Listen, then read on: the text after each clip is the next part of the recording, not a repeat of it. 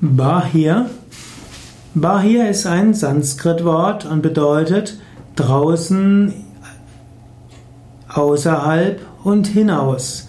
Bahir kommt eigentlich von Bahis und Bahis heißt eigentlich draußen, hinaus und außerhalb.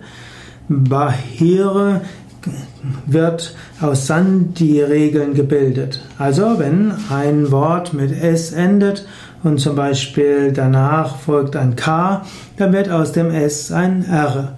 In diesem Sinne gibt es Antare Kumbhaka, das heißt inneres Kumbhaka, das heißt die Luft wird angehalten nach dem Einatmen und es gibt Bahir Kumbhaka, die Luft wird angehalten nach dem, Aus, nach dem Ausatmen.